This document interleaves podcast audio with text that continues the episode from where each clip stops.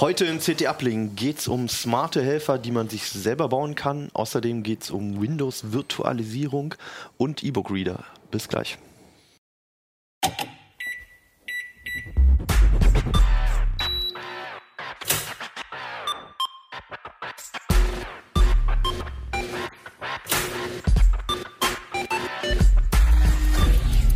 CT Uplink. Hi, herzlich willkommen im CT Uplink Keller. Frohes neues Jahr 2018. Man klingt voll nach Future. Was auch hier neu ist, ist die CT Nummer 2, das allererste Heft des Jahres, unlogischerweise mit der Nummer 2, aber so ist unser System und so ist es, wundert euch nicht. Ähm, das ist das aktuelle Heft in Orange. Und äh, ich bin Hannes Schirulla und mit mir dabei sind Alexander Spier, Jan Schüssler und Merlin Schumacher. So, und äh, wir werden uns der Titelthemen unter anderem annehmen, nämlich äh, die smarten Helfer selbst gebaut. Klingt noch etwas kryptisch, aber es geht vor allem um IoT-Geräte und äh, so ein bisschen Smart Home und so ein paar schicke Sachen. Zum Beispiel dieses weiß, grell leuchtende Ding hier vorne. Ähm, das ist, wie ihr im Intro vielleicht gesehen habt, ähm, ein aus LEDs gebautes Licht. Wir können es leider nicht dimmen, deswegen werden wir es jetzt ausmachen. Ich mach's mal Damit aus. sie ja, niemanden ja. irritiert. Es ist noch nicht ganz ausgereift. Die deswegen kann Alternative wäre dann nochmal alles dunkel zu machen. Genau. Aber ich glaube, so ist es einfacher, dann sieht man auch, wer gerade spricht. Ja, ich genau. glaube auch. Wir waren schon beim Thema. Merlin, du hast äh, große, kleine und mittlere Geräte mitgebracht und einen Haufen Kabel. Und es klingt, äh, das Genau. sieht richtig schön nach Basteln mal wieder aus. Ja, ja, es ist auch richtig schön basteln. Also wir haben uns äh, vor überlegt, so für nach die Feiertage, wenn es noch ein bisschen kalt ist draußen, ein paar Bastelprojekte sind immer schön. Ähm, Wenn so der Schnee liegt und man sich so Kakao Genau, macht. ganz genau. Und da haben wir uns äh, gedacht, wie wäre es mal mit äh, smarte Gadgets, IoT-Geräte selber bauen. Es gibt ja viele Angebote von Herstellern, aber bei den Angeboten von Herstellern ist man immer auf deren Dienste angewiesen, auf deren Cloud. Man weiß nicht, wo die eigenen Daten sind. Wenn so ein Hersteller mal eingeht oder die sagen, nee, kein Support mehr für das Gerät, wir machen jetzt nur noch Generation 2, äh, hat man Hardware gekauft, die man wegschmeißen kann. Und wir finden, das geht besser und haben uns deswegen eigene Projekte ausgedacht. Habt ihr das einfach selbst gemacht? Haben das einfach selbst gemacht, genau. Zum Teil jedenfalls. Hier diese Steckdose ist ein kommerzielles Produkt, bei dem man aber auch die Software austauschen kann. Okay. Gegen eine eigene. Äh, vielleicht fangen wir einfach mit der mal an. Also die sieht jetzt einfach wie eine normale Funksteckdose aus. Und Funk Genau. sieht man noch nicht mal, aber es ist, ich vermute mal, es ist eine Es Funksteckdose. ist eine WLAN-Steckdose. Eine Genau. WLAN-Steckdose, Es ist eine Das sind alles WLAN-Geräte. Äh, die basieren bis auf die Steckdose interessanterweise alle auf äh, dem ESP32. Oh, vielleicht können wir den mal in der Detailkamera einfangen. Äh, Johannes, du sagst Stopp, ne? Hier, da. Das ist eine kleine Plantine für Genau, die also das Hörer. ist, das ist der ESP32 in der Entwicklerboard-Version. Der eigentliche ESP32 ist da drin. Das ist In ein Mikrocontroller. Das ist ein Mikrocontroller, der ist sehr schnell, der hat 240 Megahertz, ich glaube 512 Kilobyte RAM und äh, kann WLAN und Bluetooth. Mhm. Ähm, das Vorgängermodell, der 8266, der ist in der Steckdose drin. Die fällt also ein bisschen raus, aber alle anderen basieren auf dem 32er. Ähm, Alle Projekte. alle Projekte, genau. Mhm. Es ist ein ziemlich leistungsfähiges Ding. Das kriegt man auch relativ günstig. Also wenn man Pech hat, zahlt man für so ein Ding 7 Euro. Oh wow, ja, das ist echt nicht viel. Ja. Und äh, ich würde mal vermuten, dass man 80 Prozent der Raspi-Projekte, die man sonst so zusammendengelt, auch Mhm. mit dem machen kann, ohne Probleme zu kriegen. Vielleicht teilweise sogar besser. Okay. Und äh, da haben wir uns gedacht, der kann viel und äh, der ist flexibel und ist gerade aufstrebend, weil das Nachfolgemodell von diesem ESP 8266, der sehr, sehr populär ist, ähm, da kann man mehr draus machen. Aha. Ja, genau. Und äh, als Basis für diese ganzen Projekte, wie, äh, bis auf die Steckdose, ich muss jetzt immer bis auf die Steckdose sagen, Okay. äh, haben wir eine eigene Jetzt haben wir auch gleich mit der Ausnahme angefangen. Genau, Super. haben wir eine eigene Bibliothek geschrieben, Basecamp, eine eigene Softwarebibliothek, um äh, die Erstellung und Einrichtung von diesen ganzen Geräten einfacher zu machen. Die stellt ein Webinterface bereit, Mhm. eine Konfigurationseinrichtungsoberfläche für die erste Konfiguration und dann auch noch für die späte Konfiguration, äh, stellt die Verbindung zu einem MQTT-Broker her. Das ist so eine Art Datenvermittler für äh, IoT-Geräte Aha. und äh, noch allerhand andere Dinge. Kümmert sich um WLAN und so. Okay, wow, das ist erstmal ein, äh, ein großer Batzen an Ja, neuen ja. Informationen für Genau. viele wahrscheinlich. Auf jeden ähm, Erstmal, bev bevor wir vielleicht konkret werden, äh, was sind denn so die Voraus- Voraussetzungen?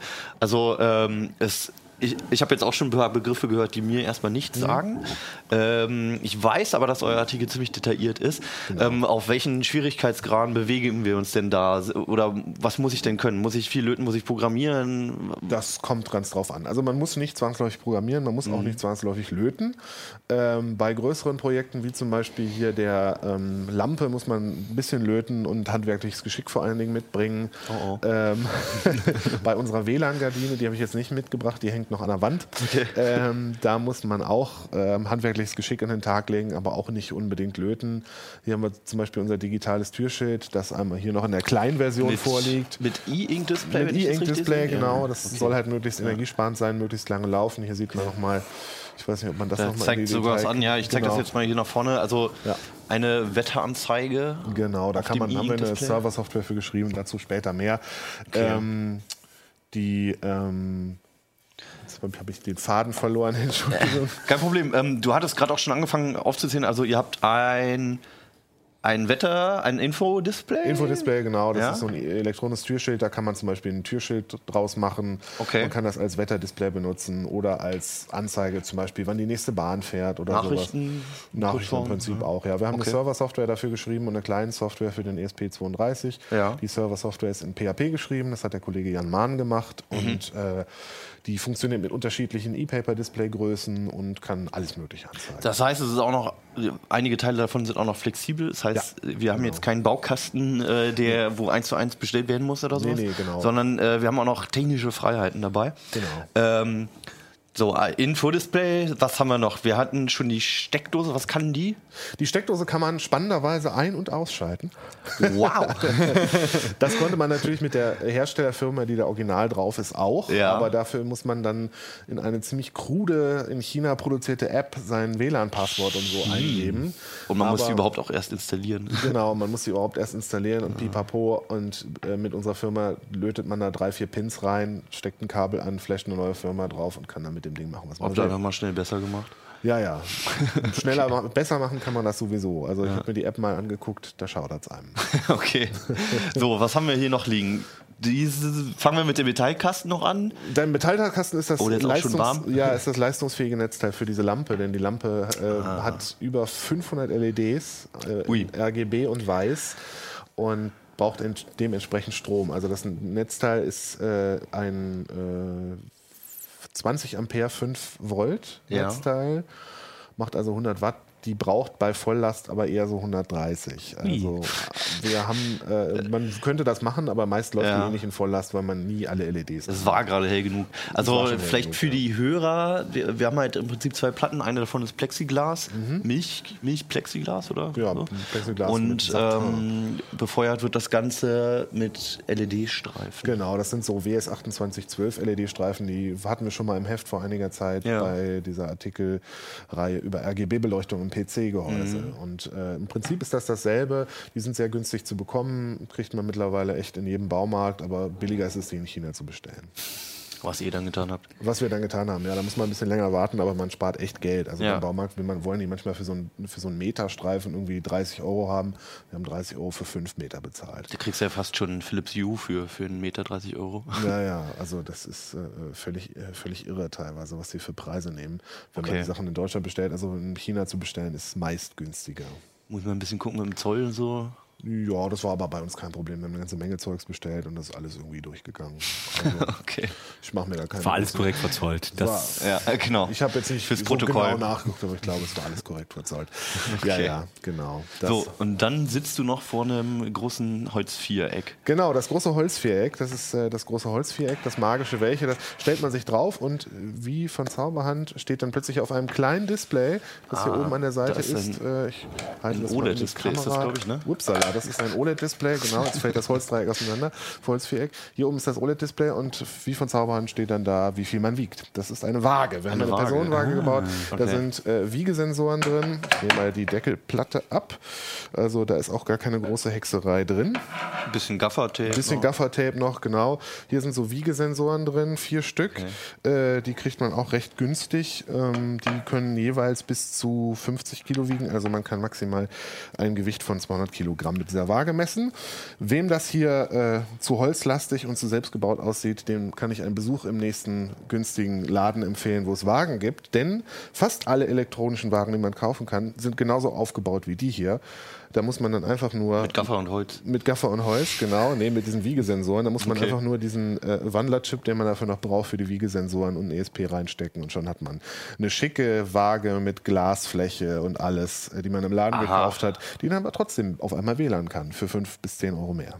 Also erstmal das mit den Kabeln äh, und, und welche Anschlüsse wohin und so weiter, das funktioniert dann auch bei jeder Das 0815 funktioniert. Waage. Die sind, diese Wiegesensoren sind fast überall gleich und fast überall drin. Ach was. Ja, also wir haben nachgeguckt, wenn man in den Baumarkt geht und sich eine 10, 15 Euro Waage kauft, ist da genau dieselbe Hardware drin, nur halt eben nicht dieser Mikrocontroller und Ja. äh, der dann WLAN kann. Das ist witzig. Okay. Also falls man keinen Bock auf Holzarbeiten hat. Genau, ähm, kann man auch das im Prinzip eine fertige Waage nehmen. Ja, okay. Und äh, das ist jetzt alles vernetzt quasi. Das ist Alle- alles vernetzt, genau. Was, äh, was heißt das? Also kann ich das alles per Smartphone steuern oder brauche ich einen PC dafür? Geht es über WLAN, Bluetooth? Es geht über WLAN, ähm, im Speziellen über diese MQTT-Geschichte. Das ist dieses Standardprotokoll für IoT-Geräte. Ähm, das wird von sehr vielen Smart Home-Automationslösungen unterstützt, äh, wie zum Beispiel OpenHub oder FM oder Home Assistant. Äh, dazu braucht man dann immer noch einen MQTT-Broker als Software, aber das wird von den meisten äh, Dingern schon mitgeliefert. Also wenn man da so eine Fertigdistro für installiert. Die Installation ist auch denkbar einfach. Okay. Ähm, und ähm, dann kann man im Prinzip beliebig an diesen Geräten rumsteuern. Also diese MQTT-Dienste können im Prinzip alle möglichen Steuersignale übergeben. Man kann dann zum Beispiel seine Steckdose ein- und ausschalten ähm, und je nachdem, ob die Steckdose ein- oder ausgeschaltet ist, im Display mitteilen, zeigt mal an, dass die Steckdose aus ist. Ach, das was? alles dieser MQTT-Broker. Das muss man natürlich da reinprogrammieren. Das Ja. haben wir jetzt in der Form noch nicht, äh, äh, nicht äh, äh, gelöst alles. Aber wir haben äh, ausführliche Beispiele, die erklären, wie man ähm, anfängt und äh, was die Grundlagen sind, mit denen man auf bestimmte Dinge zugreift. Genau, also das wäre jetzt auch nochmal eine Frage. Also ich, ich kann noch gerade so einen Lötkolben halten und Ja. weiß auch irgendwie, wie so ein PC funktioniert. Ähm, und dann, wie weit geht denn eure Anleitung? Kann ich mir die einfach mal übers Wochenende dann nehmen und loslegen? Im Prinzip ja, aber ich- wenn man noch gar keine Erfahrung hat, muss man sich vielleicht noch ein bisschen reinarbeiten. Ja. Also Aber an sich ist es schon sehr detailliert. Ist es schon sehr, sehr detailliert. Wir haben uns Mühe gegeben, den Einstieg möglichst leicht zu machen. Mhm. Und aber auch für Fortgeschrittene äh, ist es vielleicht interessant, weil wir versucht haben, äh, exemplarische Projekte zu bauen. Also Ah, ja. die Sachen sind, stehen einerseits als Projekt für sich, aber auch andererseits Mhm. exemplarisch. Zum Beispiel diese äh, WLAN-Gardine, von der ich vorhin gesprochen habe, die zeigt zum Beispiel, wie man einen Schrittmotor vernünftig ansteuert mit dem ESP. Ah, die okay. Lampe ähm, ist auch ein schönes Beispiel für unterschiedliche äh, Steuerungsmethoden über MQTT. Ansteuern von Displays. Ansteuern von Displays Mhm. und äh, das Auslesen von Sensoren. Wir haben auch noch einen Türsensor gebaut, der äh, darauf reagiert, ähm, wenn die Tür, eine Tür oder ein Fenster geöffnet oder geschlossen wird, dann erwacht er aus dem Mhm. Tiefschlaf und äh, äh, sagt dann Bescheid, huch, die Tür wurde geöffnet. ohne dass alles dann über irgendeine bestimmte Cloud geht. Genau, das Oder die Daten schön- gesammelt Das werden. bleibt alles schön zu Hause. Ah, cool. Ähm, in welchem Preisbereich äh, bewegen wir uns denn, denn hier bei den Geräten so? Also die, der Türsensor ist, glaube ich, das günstigste mit so 15 bis 20 Euro, je nachdem. Schon mit dem Mikrocontroller? Mit Mikrocontroller und allem. Wow, okay. ähm, wenn man, äh, je nachdem, welche Variante man baut, die größere ist wahrscheinlich so ein bisschen teurer. Dafür kriegt man eine Akkulaufzeit von über einem Jahr. Ähm, und ähm, das teuerste dürfte wahrscheinlich die Lampe sein. Die liegt so bei etwa 160 Euro mit Mikrocontroller, Aluplatte, LED-Streifen, Plexiglas und mit Style. Ja. Und die LED-Streifen sind wahrscheinlich auch nicht ganz billig, ne? Das ist Ja, also die haben jetzt, äh, ich glaube, wir haben jetzt äh, äh, äh, 60 Euro bezahlt Ja, oder sowas für okay. die LED-Streifen. Also das ist schon. ah ja. Kann man mal ausprobieren, einfach übers Wochenende, denke Genau. Also man muss ja nicht gleich so ein Riesending bauen wie ich. Kann man schon. Kann man schon machen, ne? Ja, aber dann die Waage ist ja sowas, was man sich äh, irgendwie, die kosten 130 Euro oder 160, die, wenn du dir so eine smarte Waage Ja. kaufst im, Ja. im Laden und dann Ja, locker, du musst ja. deine Daten damit auch noch hergeben, weil natürlich alles nur über die Cloud funktioniert. Das ist der eigentliche Preis, glaube Ja. ich. Also das, vor allem ist das halt auch, so das Körpergewicht ist vielleicht auch ein Wert, den man lieber für sich behalten möchte. Auch Schwankungen oder so. Ich Das meine, lässt ja auch Rückschlüsse auf Gesundheit beispielsweise. Wenn ich in den Laden gehen kann und mir eine Fertigwaage kaufen kann, an der ich irgendwie, in der ich so, so einen Mikrocontroller reinstecke und sieben, acht Kabel dran löten muss und habe den Kram dann für mich, finde ich das eigentlich schon ziemlich attraktiv. Ja, auf jeden Fall, ja. Gut, weitere Details über viele, viele Seiten. Alles im Heft. Genau, alles im Heft, alle Details, auch Programmierbeispiele etc. Also wer Bock hat, mal damit ein bisschen Zeit zu verbringen, ich glaube, es lohnt sich. Ich finde das eigentlich finde ich jedes Gerät hier ziemlich interessant und Ja, würde auf gerne in die Wohnung stellen. die, äh, findet weitere Informationen in der CT. Und äh, bei uns geht es jetzt weiter äh, mit einem knallharten Windows-Thema, nämlich äh, Windows-Virtualisierung, virtuelle Maschinen. Ja, genau. Vielleicht erstmal, um äh, wirklich alle abzuholen, wovon sprechen wir, worum geht's? Genau, also es geht darum, auf dem Rechner, der, äh, ich habe mir das jetzt für Windows Hosts angeguckt, also wenn mein Rechner ohnehin mit Windows läuft, Okay. ähm, eine Software zu installieren, die es mir ermöglicht, weitere Betriebssysteme zeitgleich parallel laufen zu lassen. Das muss nicht Windows sein. Ähm, nach meinen Erfahrungen ist es das in relativ vielen Fällen für viele Anwender. Ähm, ein häufiges Szenario ist, äh, du kaufst einen neuen PC, da ist klar, da ist Windows 10 halt dann inzwischen immer drauf, Ja. fast immer. Mm. Und ähm, hast jetzt aber irgendwie alte oder sehr teure Software, äh, teuren Scanner, irgendwie andere Geräte, die äh, ausdrücklich nur Treiber bis, was weiß ich, Windows 7, vielleicht sogar nur Windows XP liefern. Ähm, um das weiter zu nutzen und eben auch nicht äh, ja, einen Rechner dauernd wechseln zu müssen, sondern das wirklich äh, zeitgleich mit Windows 10 mit neuerer Software parallel bedienen zu können. Das heißt, das Ziel ist, verschiedene Windows-Versionen oder zumindest verschiedene Windows-Systeme parallel nutzen zu können. Genau. Oder halt auch, äh, wenn man Windows ähm, nutzt, zum Beispiel, ähm, ja, durchaus parallel äh, Linux äh, zu nutzen. Kann man ja auch machen. Ah ja, klar, ja. Ja. Vor allem, wenn man noch ein bisschen Angst davor hat, vielleicht nicht ganz umsteigen möchte oder Programme hat, die gar nicht darauf laufen. Ne? Genau, so Mhm. zum Beispiel. Okay, und ähm, ja, für Privatanwender wäre das auch das Szenario. ne? Man hat ältere Hardware oder Software. Das ist wahrscheinlich so das, das Üblichste, oder? Warum man nach sowas sucht dann. Ja, ältere, ältere Software, ältere, also beziehungsweise Geräte mit älteren Treibern halt, wo es Ja. es nichts Neues gibt, was auch nicht zum Laufen zu kriegen ist dann mit Windows 10. Ähm, oder was auch ein recht beliebtes Szenario ist für viele, die, ähm, die diese Windows 10 Insider Preview Varianten ausprobieren möchten. Diese Aha. Vorabversionen, die Microsoft, äh, ja, wo man in diesem Beta-Programm teilnehmen kann und dann alle, ja, momentan sind das alle zwei, drei Wochen äh, den neuesten Entwicklungsstand eben sich als, als Beta-System Aber halt noch keine kann. finale Version, sondern Genau, das äh, eventuell sind, noch ja, instabil. sind auch Systeme, die äh, ausdrücklich alles mittracken, was du machst. Also die Ah. nehmen sich in diesen Bedingungen dann auch raus. Äh, ja, wir, äh, wir tracken eigentlich jeden, jeden Mausklick und jeden. Äh, wir, wir behalten uns vor, Tastatureingaben aufzuzeichnen und äh, an Microsoft zu übertragen und auszuwerten. Okay, dann. Aber Und man das- kann schon sagen, es ist noch auf Testsysteme einfach, wo man sagt, äh, ich möchte gerne das ausprobieren, damit mein Standardsystem nicht versauen, deswegen nehme ich lieber die virtualisierte Genau. Windows-Umgebung. Und statt einen Dual-Boot zu machen oder irgendwie Ja, genau, gleich, ne, machst es halt als parallel, Genau, als, das als wäre ja virtuelle die, das, Installation. das wäre ja die Alternative. Ähm, was, was ist der Vorteil dann im Vergleich? Das, also warum sollte ich dann lieber eine virtu virtuelle Maschine nehmen? Muss nicht booten wahrscheinlich. Genau, du musst Ja, nicht umbooten also- und ähm, alles, was damit verbunden ist eben. Und du musst jetzt nicht Festplatten, also du musst nicht eine extra Partition dafür einrichten, reservieren, Mhm. wie auch immer. Ja. Okay. Und äh, ja, wie sieht's da aus? Was gibt's denn für Lösungen? Also no, für mich wäre halt immer, dass, wenn ich virtuelle Maschine höre, dann denke ich vor allem erstmal an professionelle Admins, größere Firmen, vielleicht Ja. wo Windows-Versionen schon mal erstmal durchgetestet werden müssen oder was auch immer, Kompatibilitäten. Sprich, viel Geld und äh, teure Software. ja, genau. Also angeguckt habe Ja. ich mir jetzt äh, die Lösung, also drei Stück, nämlich ähm, Hyper-V, was bei Microsoft äh, seit Windows 8.1 und seit der, oder nein, seit Windows 8.0 so und, Mhm. und ab, äh, ab der Pro-Ausgabe und höher enthalten ist. Man muss es nur aktivieren. Ah, okay. Das ist eigentlich die Lösung, die Microsoft ja auch für Server anbietet, ein bisschen auf Desktop äh, zugeschnitten. Ähm, ein bisschen ungewohnt in der Bedienung. Sie kümmern sich auch nicht um ausdrücklich nicht so wirklich um ältere Betriebssysteme. Ähm, da gilt so die Faustregel, wenn ein Betriebssystem bei Microsoft aus dem Support raus ist, kannst du es auch nicht mehr so wirklich sinnvoll mit Hyper-V benutzen. Äh, okay, das heißt XP ist schon XP problematisch. wird, also du kannst das alles letztlich da rein installieren. Ja.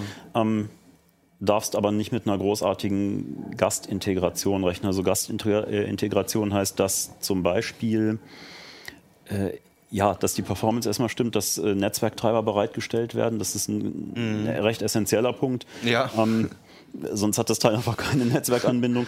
Ähm, Hyper-V ist ohnehin, weil es ursprünglich aus, dem- aus dem Serverumfeld kommt, relativ funktionsarm, so aus Desktop-Sicht. Die anderen Anbieter, äh, was ich noch getestet habe, sind ähm, VMware Workstation Pro. Ähm, und äh, was, denke ich, auch recht viele kennen, ähm, ist das, äh, ja, ist gratis, das VirtualBox von Oracle. Äh, gratis für den Privatgebrauch. Ähm, das ist von daher eigentlich schon mal ganz spannend und man kann es recht ähm, schmerzfrei ausprobieren. Das äh, Microsoft-Programm, ich gehe mal davon aus, es ist auch kostenlos, wenn du halt diese Genau, also- äh, Windows-Versionen hast, die entsprechende. Ne? Richtig, also deshalb lässt sich für, für Hyper-V auch gar kein Preis letztlich so festlegen. Also entweder du hast ein Windows, wo es drin ist, dann, Ja. dann hast du es gratis. Ne? Für manche ist das auch ein Grund gewesen, um von äh, letztlich von Windows 7 Professional umzusteigen auf, äh, auf Windows 10. Weil das ein Mehrwert tatsächlich seit Windows, also kann Acht ja meinst du, immer, ne? immer wieder äh, seit äh, genau seit Windows 8 halt drin ist. Und um aber auch um jetzt das Gratis-Upgrade noch wahrzunehmen, weil ja viele gesagt haben, okay, ob ich jetzt wirklich Windows 10 habe, das ist echt Geschmackssache und ist ja immer auch sehr kontrovers. Will ich das überhaupt haben? Und, Aber dass man Hyper-V kriegt, ist tatsächlich ein Mehrwert am Windows 10 Upgrade. Ah, okay. Äh, aber ich habe schon ein bisschen rausgehört, es ist jetzt halt nicht die absolute Empfehlung des Hyper-V. Ja, es, es hat offensichtliche Nachteile. also es hat tatsächlich noch ein paar ganz geile Funktionen, zum Beispiel, dass, der, dass du eine Untergrenze für den RAM einer VM festlegen kannst. Ähm, und der RAM, aber wenn der RAM-Bedarf wächst, der VM, äh, der theoretisch bis zum, bis zum Hardware-Limit deines, deines Hosts mitsteigt. Einfach so ein dynamisch mitwachsender RAM. Das ähm, bieten die anderen in der Form nicht. Was die natürlich machen, ist, dass sie immer nur den RAM tatsächlich physisch beanspruchen, den die VM gerade braucht. Also, okay, wenn, also sie sagen nicht, ich reserviere schon mal was, sondern Nee, so ist es nicht. Ja, genau, es ist genau. ähnlich wie mit den mit virtuellen Festplatten. Ja. Äh, theoretisch kann man virtuelle Festplatten auch so anlegen, dass der Speicher gleich komplett reserviert wird. Ja. Ähm, so ähnlich wie in Steam. Ne? Wenn du jetzt eine, eine Installation eines Spieles äh, anstößt und der sagt, ich brauche meine 30 Gigabyte ist und der die gleich belegt. vorbelegt dann. Ähm, aber tatsächlich wachsen diese Dateien dynamisch mit. Ja. Wie ist denn das generell dann erstmal überhaupt mit, den, mit der Hardware? Also ähm, du hast es jetzt halt schon ein bisschen erklärt, aber es geht ja auch um, um Prozessor, um, um äh, SSD oder Festplattenspeicher. Ähm, wird das einfach alles zerhackt oder ist das, wird das dynamisch zugeordnet den verschiedenen Betriebssystemen? Das wird tatsächlich dynamisch zugeordnet. Also du kannst auch durchaus auf einem, ähm, ja, was mein Testszenario letztlich war, auch einen Zweikernprozessor und mehrere Betriebssysteme äh, parallel laufen lassen, die alle, denen du jeweils einen, theoretisch auch zwei Prozessorkerne zuweist. Irgendwann wird es natürlich wirklich zäh. Der andere rechnet So, dann mit ne? null oder was? Die müssen sich letztlich alle die Last teilen. Ah, das ja. ist so, wie wenn du einfach mehrere, ja, mehrere Programme, mehrere ja. Mhm. rechenintensive Programme parallel laufen lässt. Und ähm, das geht, es macht natürlich irgendwann keinen Spaß mehr. Ja, so. Und was, ja. ähm, was schon anders als beim Prozessor, was wirklich eine relativ harte Grenze ist, dass den RAM, den du brauchst, Mhm. für alle VMs, die du und, und den äh, Host natürlich parallel als was du laufen lassen willst, der RAM muss vorhanden sein, sonst fängt es an, auf der Festplatte rumzuswappen. Das will kein Mensch. Ähm, bei dem RAM, also normalerweise, ich glaube, wir sagen immer so, so 8 GB sollte in einem modernen System drin sein. Ja. Ne? Ähm, heißt das 16 GB, davor brauche ich nicht anfangen mit virtuellen Maschinen? Doch, mit 8 GB ist das durchaus schon machbar. Das reicht schon mit 8. Ja, also theoretisch mit 4, wenn du jetzt ein Windows XP virtualisieren willst, nur das läuft wunderbar mit 512 Megabyte vielleicht oder 768 und dann äh, reicht ja auch ein Rechner mit, mit 4 Gigabyte RAM dafür. Es ist halt immer die Frage, was, was, will ich, was will ich für Gäste da rein installieren und natürlich, will ich die alle parallel laufen lassen. Ja, wenn du jetzt natürlich ein Testsystem hast oder was auch interessant ist, ein anderes Szenario für Softwareentwickler, die ihre Software parallel auf vielen verschiedenen Plattformen testen möchten, vielen Ja. verschiedenen, zum Beispiel vielen verschiedenen Windows-Editionen oder ähm, unter Windows und Linux, unter verschiedenen Linux-Distries parallel. Ähm, da wächst der Speicherbedarf natürlich rasant, wenn du die alle parallel laufen lassen willst. Und dann Ja. ist es auch wirklich sinnvoll, einen Prozessor mit reichlich Threads zu haben, der das abfrühstückt. Okay, gut. Also man kann es pauschal nicht sagen, fasse ich nur zusammen, ne? sondern Genau. musst du einfach gucken, was du vorhast. Also Erfahrung ist natürlich klar, wenn du halt für den Alltag ein älteres Windows, was weiß ich, Windows 7 auf Windows 10, der typische Fall ist 8 GB tatsächlich völlig ausreichend. Okay, gut. Und Jetzt, äh, muss ich mal kurz einhaken. Und Ja, zwar klar. die, äh, wie funktioniert das, wenn ich die, die Schnittstellen weitergebe? Also du hast ja gerade den Scanner als Beispiel genommen, aber ich stell mir vor, ich Ja. habe so einen Parallel-Port-Scanner oder so. Das ist ganz spannend. Dass, Ich, äh, ich, ich sag ganz kurz nur eine Anekdote. Ich saß nämlich vorhin oben bei ähm, meinem Kollegen Sven und hatte nur davon erzählt, dass wir das gleich in der Sendung haben und der meinte so, ah ja, der funktioniert in USB-Ports ja immer nicht. ja, das, Das so ist, so, das ist glaube ich, sehr Ähm, pauschal ausgedrückt. Ja, nee, das stimmt so eigentlich nicht. Also das kommt auf den Virtualisierer an. Äh, Hyper-V kann das zum Beispiel gar nicht. Die haben äh, gar keine USB-Integration, die haben auch eine außerordentlich miese Sound-Integration, die haben gar kein virtuelles Soundgerät. Wenn du, Okay. wenn du aus einer ähm, Hyper-V VM Sound hören willst, musst du eine, diese sogenannte erweiterte Sitzung starten oder erweitert, erweiterte Ansicht nennt sich das irgendwie. Und äh, dann technisch baut er dann eine Remote-Desktop-Verbindung auf. Und da hat er dann virtuelles, hat er dieses Remote-Audio-Gerät. Dann schickt er dann. Quasi die Audiodaten an, an das andere Windows, damit das dann die Audio ausgibt. Genau. Okay. Also so, wenn du dich aus der Ferne halt aus, auf deinen äh, Arbeitsrechner einloggst und dann Ja. Sounds halt äh, hören kannst über die Ja. Remote-Verbindung. So, ein- so ein Verfahren ist das ja. Du hast auch in Hyper-V kein Drag and Drop oder andere äh, gemeinsame Zwischenablage ist auch ein bisschen, äh, Okay. ein bisschen sehr spärlich. Das Sind ja bieten- schon essentielle Funktionen, ne? Das bieten halt äh, äh, VMware und äh, VirtualBox bieten das beide, ne? dass du halt Dateien wirklich von A nach B auf, Ja. vom einen Desktop in den anderen reinziehen kannst und das halt reinkopiert wird direkt in die VM und Okay. gemeinsame Zwischenablage. USB kannst du durchreichen, auch USB 3.0 inzwischen. Das ist nicht das Riesenproblem. Ähm, Erfahrungen sind auch eigentlich, dass das recht stabil läuft.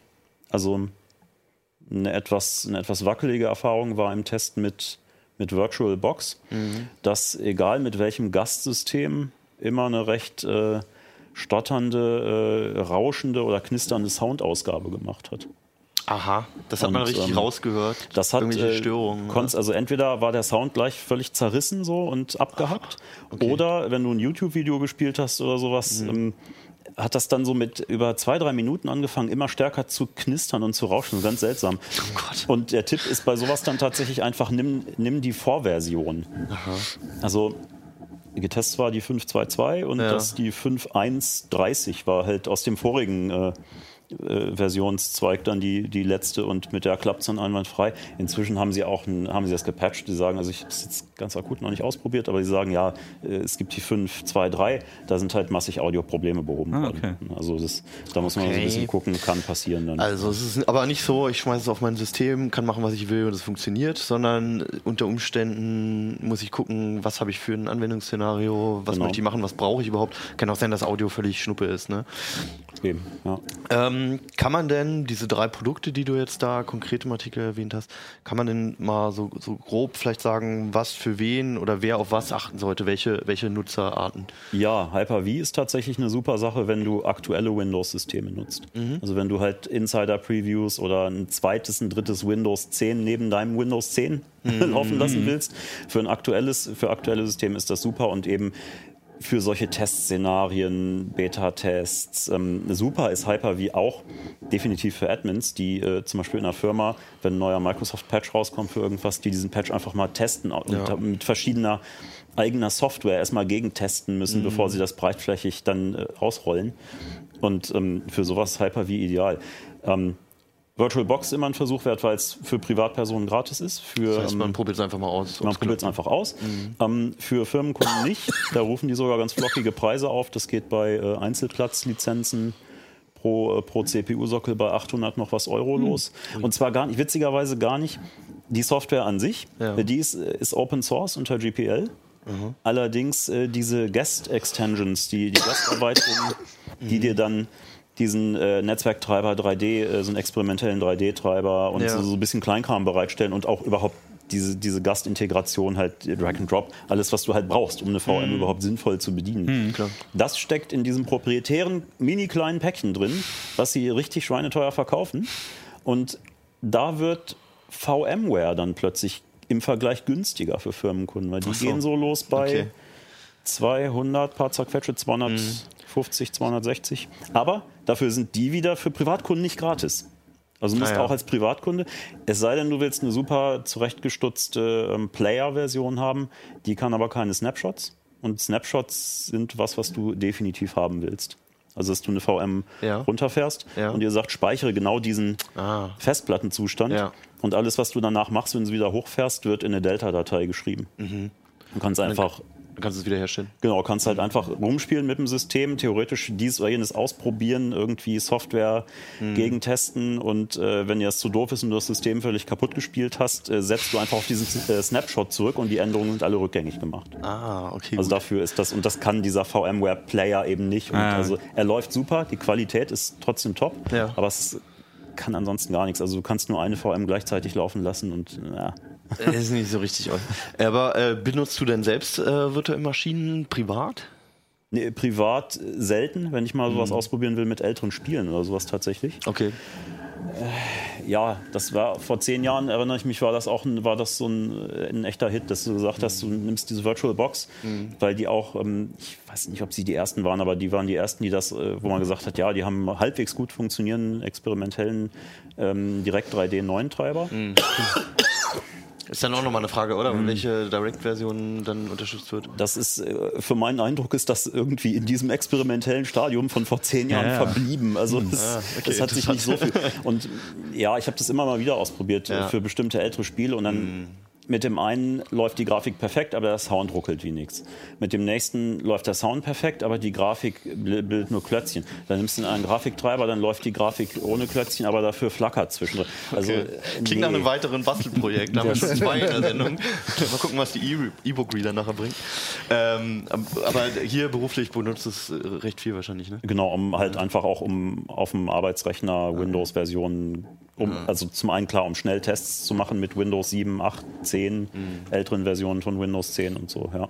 Wie ist denn das mit der Einbindung von äh, externer Hardware? Also, was ja immer wieder ein Thema ist bei solchen Sachen, ist, ich will meine Grafikkarte in meine Windows VM einbinden, um da drin Spiele zu spielen.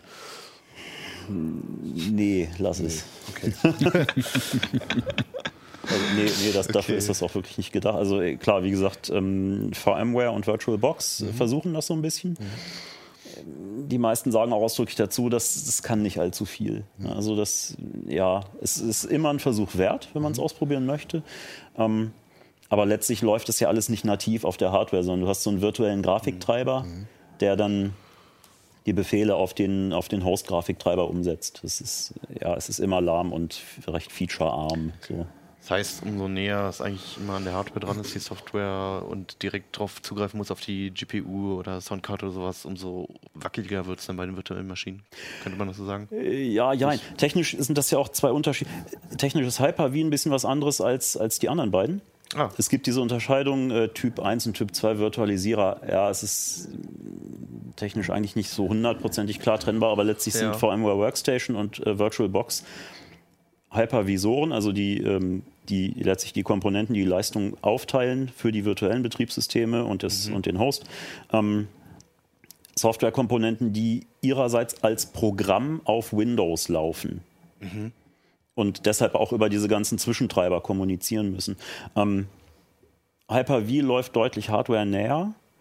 Ähm, ist ja aber, also ne, ist, dadurch ist es von der Performance her theoretisch ein bisschen besser, aber es schleift zum Beispiel auch keine Grafikfunktion groß durch. Also wenn du die DXDiag aufrufst, dann sagt er dir alles, was der Host auch kann. Ne? Ja, DX12.1 wird unterstützt, alles super, aber das selbst simpelste äh, 3D-Tests äh, spucken dann dir ein bis zwei Frames pro Sekunde aus. Also das ist, will, Okay. nicht. Ist dafür auch einfach echt nicht entwickelt worden. So. Also, wer nochmal sich einen Durchblick verschaffen möchte, kann hier ins Heft gucken. Da ist nochmal ganz klar beschrieben, was wer kann und was nicht und was eine gute Idee ist und was eine schlechte Idee ist. Ähm, du hast alles zusammengefasst. Machen wir weiter mit den E-Book-Readern, Alex. Ja. Ähm, du hast hier deine drei Favoriten mitgebracht. Nee, das sind tatsächlich die drei Top-Geräte von äh, Amazon, Kobo und Tolino. Das sind einfach die Das Spitzenmodelle sind die der Spitzenmodelle. aktuellen Hersteller. Was gibt, also erstmal äh, vielleicht ein kleines Bild von dem Markt. Was gibt es denn noch Mhm. für Hersteller und äh, warum gibt es überhaupt noch E-Book-Reader? Jeder hat doch ein Smartphone und eventuell sogar noch ein Tablet.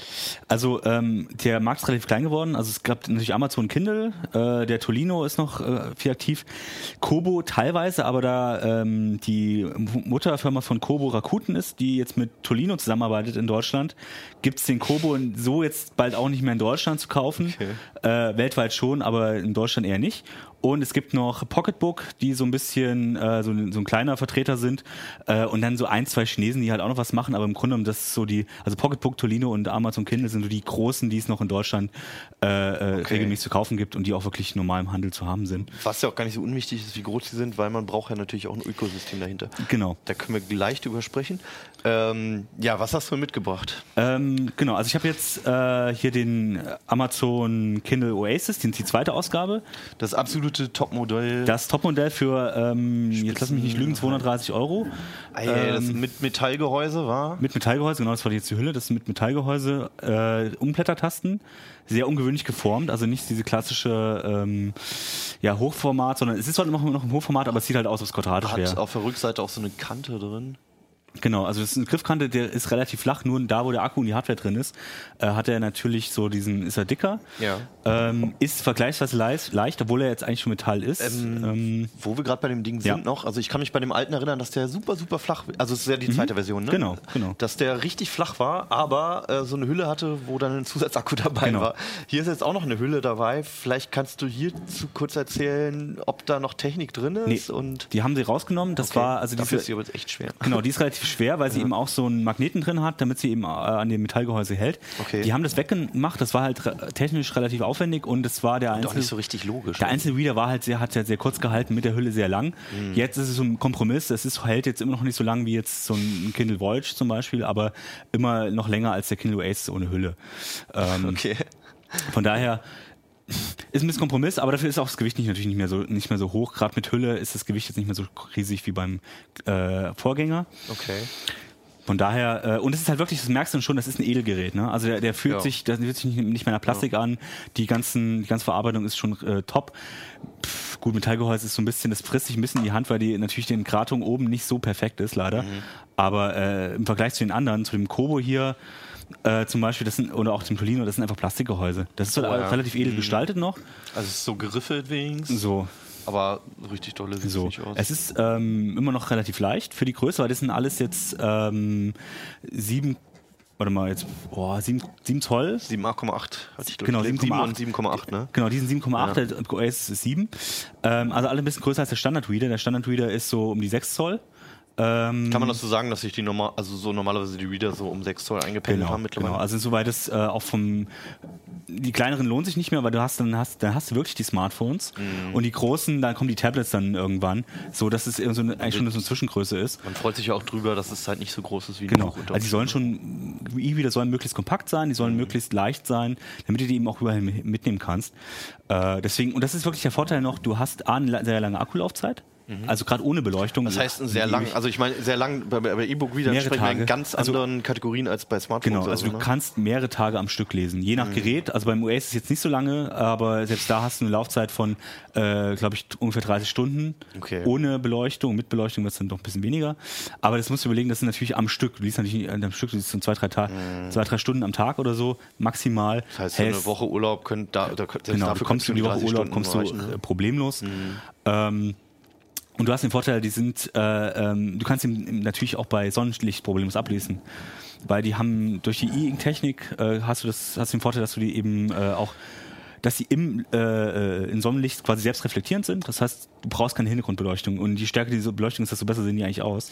Das ist, das heißt, das ist immer noch so geblieben. Es Mhm. gab früher, glaube ich, Versuche mit LCD-Displays E-Book-Reader Ja. zu bauen und so. Das war ganz schrecklich. Aber ähm, das ist jetzt ganz eindeutig, dass einfach ein E-Book-Reader hat einen E-Ink-Display. Ne? Und die Vorteile sind immer noch die gleichen. Genau, du sparst früher. Strom und das ist einfach Sonnenlicht besser ablesbar. Inzwischen haben die fast alle eine Beleuchtung. Also bis auf die ganz billigen Geräte haben die alle eine Beleuchtung. Okay. Und äh, das ist ganz schön, gerade im Dunkeln, wenn du halt ähm, eben keine eigene Beleuchtung einschalten willst, weil es zum Beispiel den Partner im Bett stört oder so. Äh, Oder und, den Partner. Oder den Partner, genau. Oder eben, äh, das ist einfach auch, es sieht weißer aus. Das Problem am E-Ink, das sieht immer ein bisschen grau aus. Äh, mit Hintergrundbeleuchtung sieht es dann halt weiß aus, hast ein bisschen mehr Buchfeeling. Das ist aber ein bisschen Geschmackssache. Das heißt also, du kriegst halt ein E-Ink-Display immer noch nicht richtig weiß. Genau. Und mit weißen LEDs kannst du es dann aber aufhellen, so dass Mhm. es mehr nach weiß aussieht. Wobei jetzt gerade Jan hat äh, hier den E-Book-Reader so eingestellt, dass er überhaupt nicht mehr weiß aussieht. Genau, das ist jetzt der der neueste, also bei den, bei den High-Ends von, von Tolino. Können wir vielleicht mal kurz Äh, zeigen. Ja, das sieht aus wie dieses, äh, so ein bisschen wie dieses True Tone bei Apple. Ne? Das ist Genau. ja, äh, Das ist jetzt orange geworden. Ich weiß nicht, ob man das in der Kamera sieht. Also echt knallorange gerade und jetzt ist es den Kobo kannst du halt sehr orange einstellen, den Tolino ist ein bisschen warmweiß. Das sind einfach extra LEDs, also du hast die weißen LEDs und du hast die warmweißen LEDs und kannst das relativ beliebig ändern. Du kannst eben auch komplett das, die weißen LEDs ausschalten, dann hast du dieses gefürchtete blaue Licht nicht mehr. Äh, was ich beim Einschlafen... Böse blaue Ja. Licht. Ja. So, das ist eben die Frage, wie man darauf reagiert. Es gibt natürlich dann. Äh, aber wie gesagt, das bietet halt der Tolino Epos und auch der Kobo Aura One bieten das. Auch das, äh, der Tolino, äh, der Vision äh, H- HD4, nee, 4HD, warum? Ja, äh, bietet das auch, aber zum Beispiel Amazon macht es gar nicht. Amazon macht nur weiße LEDs und sonst Okay. nichts. Ähm, Und die kannst du aber dimmen, ne? und die kannst du dimmen. Also, genau. Noch ganz kurz zu dem blauen Licht, weil ich habe es gerade so schlecht gemacht. Wir hatten halt mal das auch untersucht in einem Artikel und psychologisch bringt es nicht so richtig viel oder physiologisch. Ähm, wobei ich mittlerweile sagen muss, ich finde es trotzdem sehr angenehm, einfach angenehm, abends. Es ist- Gerade wenn du eben ohne extra Beleuchtung sowieso liest, ist es sehr viel angenehmer als das helle weiße Licht, was dir ins äh, strahlt. Wobei du alle sehr weit runterdimmen kannst oder auch komplett eben ausschalten kannst. Mhm. Das ist kein Problem. Aber ja. Ähm, habt ihr die Laufzeiten untersucht im Vergleich mit Licht, ohne Licht? Ja, also das ist schon, das geht schon sehr auf die Laufzeit. Also sie halbiert sich mindestens, je nachdem wie hell du es machst. Äh, wir haben jetzt mit 50 Candela gemessen, die zum Beispiel die äh, Tablets me- messen wir mit 200 Candela. Ähm, aber die Laufzeit verkürzt sich dann schon. Ähm, das ist dann eben noch immer noch besser als bei einem bei einem Tablet. Äh, ich, 20 Stunden, 18, 20 Stunden ist so das Maximum, was du so ungefähr rauskriegst. Kommt wirklich aufs Gerät, dann muss man im Test dann auch schauen, weil Das zum heißt, Beispiel es halbiert sich schon. Genau, ne? weil hier zum Beispiel im, im, im Amazon, der ist natürlich, der hat auch sehr viele LEDs, aber eben nicht einen großen, so einen großen Akku. Die haben hier ähm, zum Beispiel den größeren Akku drin. Ja, ist auch viel größer, das Und Gerät einfach. ja, äh, könnte noch ein größerer reinpassen, Der- aber gut, der wird der auch schwerer. Also auch der Tolino ist, der ist ein bisschen schwerer, hat aber denselben Akku drin, selbe Display, also das ist auch so ein bisschen, aber trotzdem Mhm. er schwerer. Aber im Prinzip hängt es ein bisschen davon ab, äh, äh, wie hell du es machst und also du brauchst es nicht so hell, weil das Ding ja äh, auch so ablesbar ist. Ist Weil der eher- Kontrast sowieso so hoch weil der ist Kontrast, auch, ne? genau, der Kontrast ist relativ hoch, gerade im, im Sonnenlicht ist er sehr hoch. Ähm, wie gesagt, beim Schlafen brauchst du es auch nicht so hell, deswegen halten die dann trotzdem ihre 20, äh, 25 Stunden, je nachdem. Wir, wirklich kommt es stark drauf an. Das heißt, ja, gut, also mei- meistens hat man ja nicht die Wahl, wenn man das Licht braucht, braucht man es halt. Genau. Wenn es dunkel ist, ist es dunkel, sonst sieht man nichts. Ähm, aber wenn ich jetzt zwei Monate im Dschungel verbringen will, dann sollte ich vielleicht das Licht wieder ausmachen. Genau, also und äh, auch ein Tipp, wirklich WLAN ausschalten. Äh, WLAN, Bluetooth und so weiter braucht relativ viel, äh, Ja. selbst in Standby. Man braucht das ja, also gerade bei WLAN fällt mir auch bei dem E-Book-Reader, denke ich auch immer, man braucht, du brauchst es ja punktuell, um mal ein Buch runterzuladen, aber dann, wenn du irgendwie drei, vier Bücher auf dem, auf dem E-Book-Reader hast, dann lädst du ja erstmal nicht mehr runter. Zum, so, genau, ne? zum Synken Oder- ist das ganz cool. Also Amazon und andere machen es auch so, dass du halt in der Cloud speicherst, wo du bist, dann kannst du es an einem anderen Gerät dort fortsetzen. Das heißt, dass du dann irgendwie auf dem Handy nochmal weiterlesen Genau. kannst und der ist schon So, abgelesen. dass wenn du das willst, dann ist das cool, Okay. aber es ist Empfehlung für extra lange Laufzeiten auf jeden Fall abschalten. Ähm, hier ist natürlich äh, Bluetooth hat nur der Kindle. Bluetooth, wo, warum brauche brauch ich Bluetooth in einem Lesegerät? Äh, für Audiobücher. Also äh, der ist jetzt dafür extra gemacht, dass du Audiobücher hören kannst damit. Oh, äh, hat keinen Kopfhörerausgang, hat nur Bluetooth. Was, Ah, also früher hatten die Kindles auch zum Beispiel einen Kopfhörerausgang, jetzt Mhm. hast du nur Bluetooth, das heißt, du kannst einen Bluetooth-Lautsprecher oder Kopfhörer anschließen und Ja. dir dann äh, das äh, Hörbuch vorlesen lassen. Äh, Du kannst dir auch theoretisch andere Bücher vorlesen lassen mit einer Sprachsynthese, was natürlich jetzt so, hm, ist okay. Also wie gesagt, aber es ist dann wirklich eher eine Hilfe, als dass es wirklich das zum Genießen ist. Ja, ähm, ja da hält er aber auch nur acht Stunden dann. Warum haben die E-Book-Reader noch eine Daseinsberechtigung? Ähm, ganz klar, also wie gesagt, das ist, das ist, äh, sie sind, du, du wirst nicht abgelenkt, du wirst von dem, beim Smartphone hast du immer irgendwelche Nachrichten, immer irgendwas kommt dazwischen. Das ist wirklich ein Gerät, was nur zum Lesen da ist. Es ist nur zum Lesen. Ähm, es hält dafür auch relativ lange. Du legst es einfach dir immer am, äh, neben den, auf den Nachttisch. Äh, und dann hält er dir auch drei, vier Wochen, du musst ihn nicht aufladen. Naja. So. Und ähm, das sind so die Vorteile, das ist klar, du kannst auch am Smartphone lesen. Das hält aber natürlich durch die Displaybeleuchtung nicht so lange. Es ist auch, die Displays sind kleiner. Gut, die Auflösung kann man, überlegen, kann man sich überlegen, ist ein bisschen, manchmal ein bisschen höher. Das heißt, die Schrift, Schrift sieht einen Tacken schärfer aus. Beim Amazon zum Beispiel nicht. Die haben total tolles Schriftrendering. Das ist bei den Tolino und Kobo jetzt nicht ganz so toll. Ist aber auch machbar. Aber es ist wirklich der Vorteil. äh, einzelne Pixel sehe ich jetzt Genau, hier du siehst auch keinen einzelnen nicht. Pixel nicht. Das das ist wirklich nur äh, sehr, ja, es ist auf einem Ein bisschen weich ge Genau, das ist einfach durch die E-Ink-Technik hast du das ein bisschen, äh, hast du manchmal so ein bisschen Schatten, äh, die sich entwickeln, wird aber durch das Refreshen des Displays dann eben auch wieder behoben. Sehr interessant, was Achim Bartschok hier liest. Ja, genau, ne, so unsere ganzen Testexemplare liest er einfach. Der, der sponsert immer seinen Ja. Account. Okay. Aber äh, im Prinzip ist es schon so, das ist einfach, weil es ein spezielles Gerät ist zum Lesen ist und du wirst nicht abgelenkt, du brauchst abends eben nur dieses Gerät Ja. und der Rest stört dich nicht mehr. Also ich bin gerade fasziniert von den Displays, weil das halt wirklich mittlerweile so aussieht, als wäre das drauf gedruckt. Also ich Mhm. wüsste jetzt hier bei dem bei dem Tolino wüsste ich nicht auf Anhieb, ob das noch die Schutzfolie ist Das kriegst bei den- oder ob das halt schon das Ja. i-Display ist. Und das kriegst du bei den teuren Geräten eher, weil das eben auch dieses Laminierte dann schon ist, dass du eben nicht mehr, bei den anderen hast du zum Beispiel Infrarotsensoren für den Touch. Mhm. Die müssen, du musst das Gehäuse auch ein bisschen höher machen, damit die überhaupt reinpassen. Hier hast du eben einen kapazitiven Touchscreen. Die Geräte sind eben, die Displays sind meistens laminiert. Das heißt, du, es ist einfach weniger Luft das dazwischen. heißt, die, die liegen einfach ganz nah an der Genau. Frontscheibe drauf. Und Okay. das sieht dann wirklich aus wie gedruckt. Gerade eben bei einer guten Beleuchtung sieht das eben total toll aus. Ja. Der Kontrast ist höher als zum Beispiel als bei einer gedruckten CT. Ne? Also ähm, deswegen, du hast da schon durchaus Vorteile, so ein E-Reader zu benutzen. Klar, er kann halt kein bunt, er kann keine Bilder sehen halt doof aus. Ne? Das ist so alles. Er ist wirklich nur zum Lesen gedacht. Ja. Ähm, wie entscheide ich mich denn jetzt für einen E-Book-Reader? Also für mich, ich, ja, der eine ist ein bisschen kleiner, der andere ist ein bisschen größer und alle haben Beleuchtung. Ähm, wahrscheinlich, wie viel Speicher haben die mittlerweile? Also äh, in der Regel, äh, die kleinsten haben vier. Das reicht dann. Äh, das reicht für tausende Bücher. so okay, ungefähr. also mehr als man wahrscheinlich die Ähm, nächsten für Audio- Jahre lesen kann. Genau. Die teuren haben 8 oder Mhm. dann eben 32. Beim Amazon kannst du auch 32 äh, Gigabyte holen. Das ist aber dann für E-Book, äh, für Audiobooks, weil sonst brauchst du die im Leben nicht. Außer du brauchst irgendwas wissenschaftliche Bücher. oder So, und noch. erweiterbar sind leider die meisten nicht. Das ist dann nur noch die äh, von Pocketbook, die sind erweiterbar, kannst du noch eine SD-Karte reintun, dann kannst du dir deine komplette Bibliothek, die du natürlich legal gekauft hast, äh, da auch reinpacken. Mhm. Aber ansonsten haben die dann auch, äh, reichen da vier oder acht reicht da locker. Und So, wie entscheide ich mich? erstens, was braucht, also die äh, High-Ends sind natürlich teuer.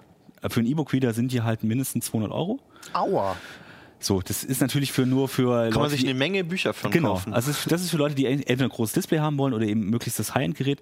Du kriegst die, die in der Standardgröße von 6 Zoll kriegst du schon für, sagen wir mal, 150, 160, je nachdem, oder 180. Der, der äh, Amazon Paperwhite kostet, glaube ich, Der Paperwhite kostet 120. 120 ja. äh, je so in nachdem, dem Bereich, ne? Genau, je nachdem, wie er auch im Angebot ist, ob du dann noch die Werbung mit drauf haben willst.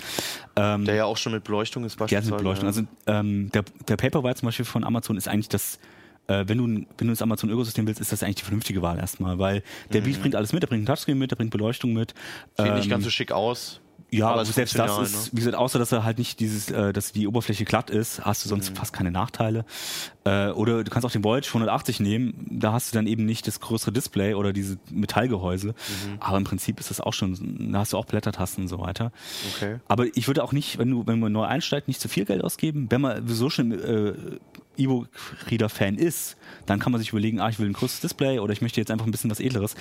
Ähm, das kann man sich dann über entscheiden, aber du musst nicht so viel Geld ausgeben, weil die Grundfunktion, dass er die, das Display ist fast quasi inzwischen identisch bei den meisten, äh, ab einer bestimmten Preislage, weil dieselbe Technik benutzen, dieselbe Größe, dieselbe Auflösung. Ist das auch derselbe Hersteller von Ja, E-Ink es gibt, Displays? also ich habe es ein bisschen auch ein bisschen falsch erzählt, weil äh, es sind eigentlich E-Paper Displays und E-Ink ist der Hersteller. Mm. Und das ist inzwischen synonym, weil es gibt quasi ein Zumindest für die E-Reader gibt es quasi nur noch E-Ink.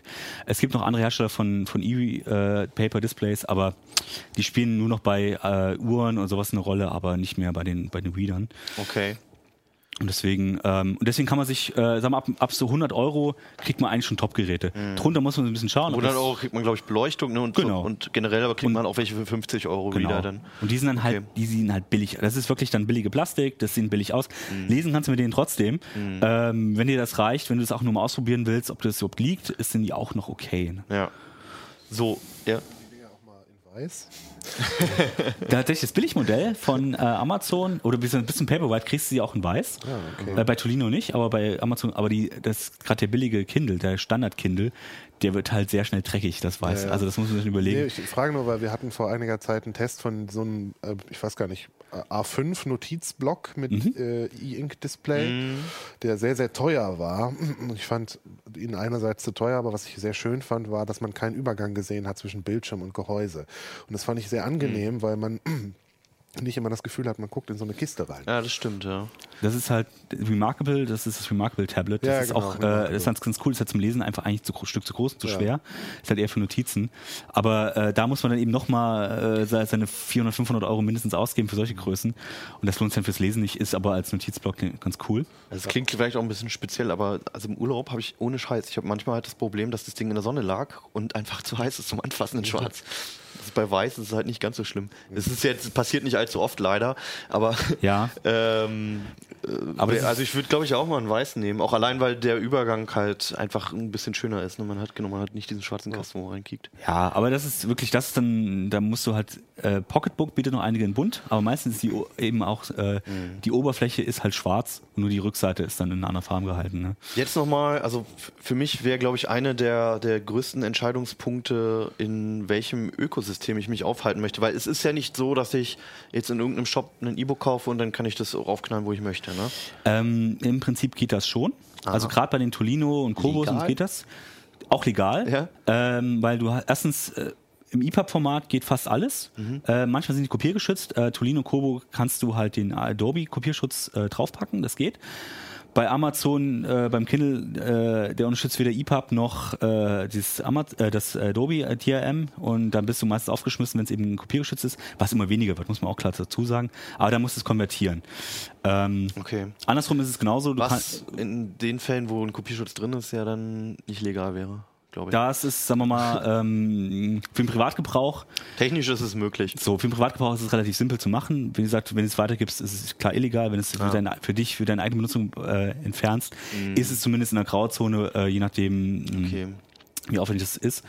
Und wie ist das unter den beiden beim Tolino und Kobo? So. Und da hast du halt, äh, du hast integrierte Shops, das ist relativ problemlos. Das ist ja bei allen so, ne? Ähm, genau, und dann kannst du eben auch äh, einfach, einfach einen Rechner äh, anschließen, schiebst die Bücher in den, äh, auf das Gerät drauf. Mhm. Er, wenn du es beim nächsten Mal, wenn du, wenn du den abnimmst, dann äh, guckt er was neu und zeigt dir es dann an, wenn er es lesen kann, wenn nicht, dann ist es einfach nicht da. Er kann halt PDFs lesen, aber eben auch nur zum Teil. Er kann äh, EPUBs lesen, er kann bestimmte Formate, wir haben das auch aufgeführt im, im, im Test. Mhm. Ähm, es ist relativ simpel, weil das meiste ist zwischen EPUB oder Mobi und das können die beide. Äh, die Formate, oder du kannst auch relativ leicht mit Caliber, kannst die auch relativ leicht konvertieren. Also da bist du relativ frei. Und beim Kindle musst du halt äh, das in, in das Kindle-Format übertragen und das ist halt so ein bisschen Das heißt, das sollte man sich halt auch vor dem Kopf dann überlegen, ja. Ob will man, bei, kaufen will möchte. Mhm. man, also Amazon hat das beste Angebot, gerade in englischen E-Books, muss man sagen. Ähm, und du kriegst die, das Problem ist, die Bücher kriegst du halt auf andere Geräte relativ schwer drauf. Es geht, du kannst sie auch Mhm. umkonvertieren, aber du, da musst du es auf jeden Fall konvertieren. Andersrum, wenn du es im freien E-Book-Shop kaufst, äh, kannst du mit dem EPUB relativ leicht auf so ein Gerät und du kannst auch am, am Desktop im problemlos lesen. Und deutsche Literatur bekommt man ja dort größtenteils. Inzwischen, also gerade das Angebot an deutschen Büchern ist quasi identisch bei äh, Tolino, Kobo, Pocketbox, egal, weil die angeschlossenen Shops im Hintergrund inzwischen eh alle ähm, die auf selbe Angebot Und die zurückgreifen Preise können. unterscheiden sich wahrscheinlich sowieso nicht. Da in Deutschland nicht. Also bei deutschen Büchern ist halt wir Buch, gilt die Buchpreisbindung immer noch. Also wenn es irgendwo im Angebot ist, das Buch, findest du bei dem anderen auch genau für den gleichen Preis. Ähm, bei englischen Büchern ist es ein bisschen anders. Da ist natürlich Amazon drückt die Preise da natürlich stark, deswegen kriegst du bei Amazon relativ günstig dann immer meistens die englischen E-Books. Äh, also wenn du mehr englische Bücher liest, äh, ist Amazon durchaus mh, die bessere Wahl. Und du hast natürlich den Vorteil, wenn du, wenn du solche ähm, Self- Self-Publishing-Sachen äh, lesen, lesen willst, hat Amazon auch einfach das größte Ökosystem. Gibt's aber bei den anderen inzwischen auch. Ähm, Und daher ist es äh, die und die Top-Seller findest du überall. Das ist überhaupt kein Problem mehr inzwischen. Wie lest ihr denn? Ihr noch, seid ihr noch die auf analogen? Papier. Ja. Ich, bin, ich habe ein Tablet. Tablet. Und da, darauf liest du dann? Ja, ja, mit einem OLED-Display, so ein älteres Samsung-Tablet Ja. mit einer sehr guten Auflösung, das ist ganz angenehm. Ach was, okay, das ist interessant. Also, schon mal. ja, ich finde, das, das ist einfach das Problem, dass sie da, ich finde das ein Das waren schwer. übrigens nicht die Antworten, die ich erwartet habe. Ja, aber ich finde es halt noch, das Tablet ist ein bisschen schwer, ist ein bisschen schwerer einfach. Ähm, die 6 Zoll Reader sind einfach kompakter. Naja, ja, und das Problem ist, also ich lese halt auch sehr viel im Urlaub, halt, da schaffe ich die Bücher weg. Und äh, das spiegelt hier zwar jetzt auch der Tolino, aber wenn ich das mit meinem iPad vergleiche, Ja. ist das weit Also, angenehmer. Wenn du am Strand lesen willst, mit den OLEDs kann man noch bestreiten, weil die natürlich einen höheren Kontrast haben, aber, aber äh, in der Regel kommst du damit, gerade wenn du wirklich mal dich am Strand legst und einfach lesen willst, kommst du mit denen viel, viel weiter. Aber das, das hat dich noch nicht gestört, Melly. Nö, eigentlich nicht. Also ich bin nicht so der Strandleser, deswegen. Ja. Das ist es halt, ne? Also wenn man das überhaupt ja. nicht braucht. aber abends zu Hause im Bett, ich benutze es meist mit äh, schwarzem Hintergrund und weißer Schrift, dann ist es Ah, ja. sehr Du angenehm. invertierst es dann. Ja. Ah ja, gut, ja, interessant. Hätte ich jetzt wirklich nicht gedacht, dass wir so viele verschiedene Arten von Lesern haben. Also ich bevorzuge auch die Dinger. Das Blöde ist halt immer an den E-Books, kannst du nicht weitergeben. Ähm, inzwischen ist es, äh, muss ich sagen, die, die Kopierschutz wird immer weniger. Es gibt ein Wasserzeichen, digitale Wasserzeichen. Ähm, so ist es, also es ist ein softer Kopierschutz. Ähm, insofern könntest du die sie relativ problemlos auch weitergeben. Natürlich legal ist dann Ob ein bisschen darf, ist die andere Aber Frage, veröffentlicht ja. solltest du es natürlich nicht. Aber ähm, Ja.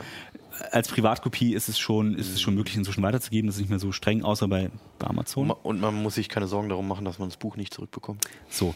Und da ist eben, eben die Frage, wenn du es nicht zurückkommst, ah, ob das dann alles so. Ja. Okay. Also frei verteilen sollte man es vielleicht, vielleicht Nee, nicht. lieber nicht. Äh, Abschlussfrage, die haben alle Micro-USB als Die haben alle noch Micro-USB. Typ C ähm, ist da noch genau. kein Thema, oder? Genau, also wie Typ C äh, kannst du auch noch ein paar Jahre warten, einfach ist auch eine Preisfrage und äh, die Klientel nutzt das einfach am Rechner ganz normal und da ist das Kabel ist dabei, Netzteil meistens nicht. Mhm. Netzteil musst du dann entweder ein eigenes nehmen oder eben einfach am Rechner aufladen. So selten, wie man das aufladen muss. So. Geht es auch am Laptop, ne? Ja. Ja, gut. Ähm, alles weitere wie immer im Heft. Ähm, ich habe auch mal wieder Bock irgendwie auf einen neuen, habe ich jetzt gerade gemerkt. Also ich habe noch, den- ich hab noch einen Paper White, aber die Dinger sind halt schon irgendwie ganz schick. Also persönlich empfehle ich trotzdem immer noch die 6 Zoll oder maximal die 7 Zoll, was Amazon hat, weil die sind in der Größe, kannst du immer noch mit einer Hand tragen, aber es ist so ein bisschen, wenn du nicht wirklich auf die großen Bildschirme aus bist, ist es einfach, äh, Ja. hat ein paar Nachteile. Und Schriftart und so kann man ja sowieso einstellen. Genau. Okay, ähm, wir haben noch einen Aufruf von Kollegen, nämlich äh, von Jo und Lea. Die äh, planen was ähm, zum Thema Podcast zu machen. Und wenn das jetzt funktioniert, wird gleich bei uns etwas eingeblendet. Ah ja, Johannes blendet es nachher ein, habe ich gehört. Ähm, das ist eine Umfrage und wir würden uns sehr freuen, wenn da von euch welche dran teilnehmen würden. Es, wie gesagt, es ist zum Thema Podcast. Es geht ein bisschen darum, äh, was ihr wie, wo, wann hört, seht, was auch immer. Und wäre cool, wenn ihr mitarbeitet. Genau, ich bedanke mich äh, bei euch vor allem und äh, auch bei euch natürlich. Ich hoffe, ihr seid gut ins neue Jahr gekommen und ähm, dass das neue Jahr genauso gut wird wie das letzte bei CT Uplink. Macht's gut und schönes Wochenende und bis dann.